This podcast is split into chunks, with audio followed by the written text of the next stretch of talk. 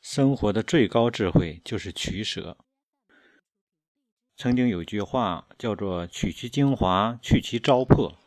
那么，什么是精华？什么是糟粕呢？这句话好像在现在应用的最多的领域，我感觉就是应用在传统文化。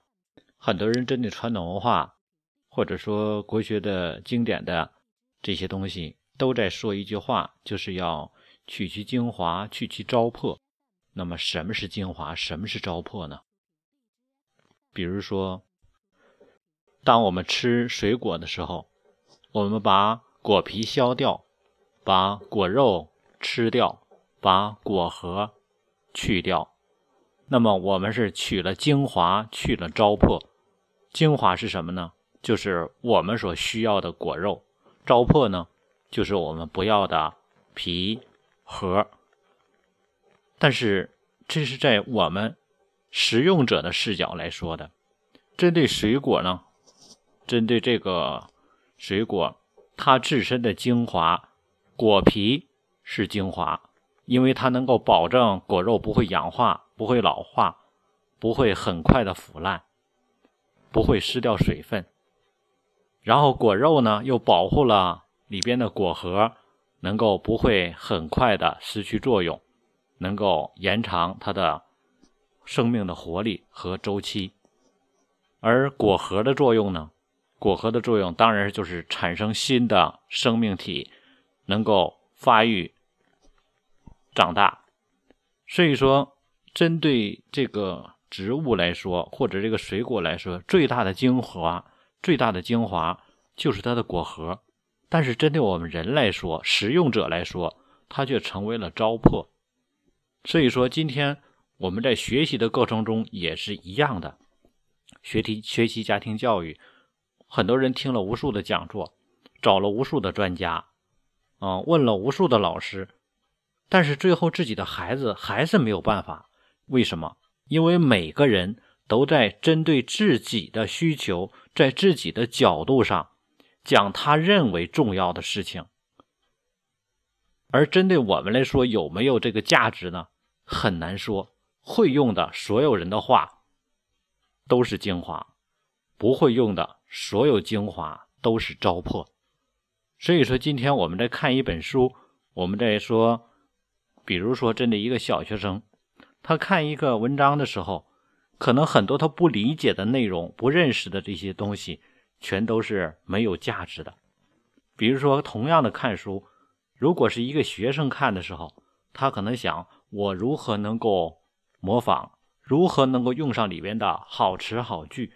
这是针对他的精华。所以说，很多现在的书籍出版社进行了很多课标书的更改，把一些名著进行了删减，然后称之为什么课标版、课标本，然后让孩子们能够少读很多的内容。然后呢，汲取其中的所谓精华。这个精华是什么？是在他学生阶段需要的东西。然后去掉的那些，自然就是所谓的糟粕了。但是针对一本名著来说，如果在一个人的人生来说，读过名著所能理解的是名著其中的精神内涵。比如说看《西游记》是一种修心的过程，看《红楼梦》呢，看《三国演义》呢。他们绝对不是说看的故事，不是看的这个人的《水浒传》里边的猛打，不是这些东西。嗯，我们经常看网络上在写说《水浒传》用一个字来说就是隐，对吧？《西游记》呢就是一个修。哦，这是什么？这是精华。但是如果你去掉了那些内容，你能读出这些精华了吗？你只能读出学生阶段的精华。当你过了学生阶段之后，你会发现之前的精华全是糟粕。如果你没有之前的糟粕的摄取，那么你所有的过程全都浪费了。也就是说，你一无所有了，你没有所剩下的东西了。所以说，今天我们去买水果，你能不能说我去买苹果，然后我只要果肉？我买十斤苹果，我只要果肉，把果核和果皮全都给我去掉，直接都扔给这个送给这个嗯，留给这个卖水果的，然后我拿十斤果肉回去，能不能行？十斤苹果不可能一天吃完，你可能需要吃三天、五天甚至于十天。那么你拿回来的就变成了糟粕，因为他们都变质了。所以说，今天我们学习是家长也好，是学生也好，我们家长一定要有一个意识，不要让孩子只学眼前的东西，只满足眼前的需求，这样的格局太影响孩子的未来了。所以说，学国学也是一样，几千年流传下来，什么是糟粕？我们认为是没有用的，但是它是那个时代当时量化出来的最佳方案。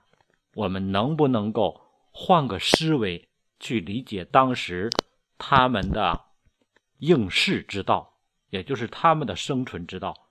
所以很多的东西，我们简单的用精华和糟粕。来去区分，那么通过时间的杠杆，会发现我们全都错了。